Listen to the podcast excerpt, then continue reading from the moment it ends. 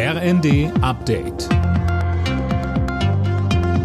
Stündlich neu. Auf den Punkt informiert. Ich bin Silas Quiring. Guten Tag. Zu Beginn der zweitägigen Kabinettsklausur auf Schloss Meseberg hat sich die Bundesregierung am Morgen mit den Ministerpräsidentinnen von Schweden und Finnland getroffen. Dabei ging es um die mögliche NATO-Mitgliedschaft der beiden Länder. Bundeskanzler Scholz sagte, Wenn sich diese beiden Länder entscheiden sollten, dass sie zur NATO-Allianz dazugehören wollen, dann können sie auf unsere Unterstützung rechnen.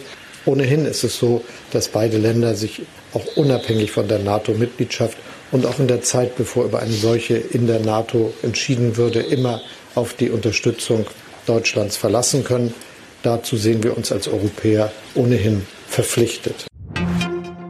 Viele Jugendliche in Deutschland sehen im Ukraine-Krieg eine Gefahr für ihre eigene berufliche und finanzielle Zukunft. Wie eine Studie zeigt, haben zwei Drittel der Befragten Angst vor Krieg in Europa. Damit ist die Kriegsangst sprunghaft an die erste Stelle aller Ängste getreten. Die gescheiterte Pkw-Maut hat für Andreas Scheuer möglicherweise ein strafrechtliches Nachspiel.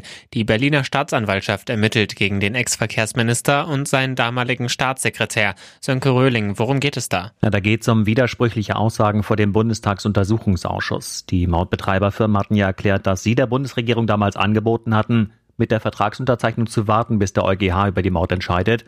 Scheuer unterschrieb trotzdem und beteuerte hinterher, dass es so ein Angebot nie gegeben habe. Weil die Verträge dann unterzeichnet wurden, fordern die Unternehmen eine Entschädigung für verloren gegangene Gewinne. Insgesamt geht es um über eine halbe Milliarde Euro. Die Corona-Pandemie hat das Einkaufsverhalten der Deutschen offenbar verändert. Es wird seltener eingekauft und auch immer weniger bar bezahlt. Wie eine Studie des Kölner EHI-Instituts zeigt, wird mittlerweile jeder dritte Einkauf per Karte bezahlt.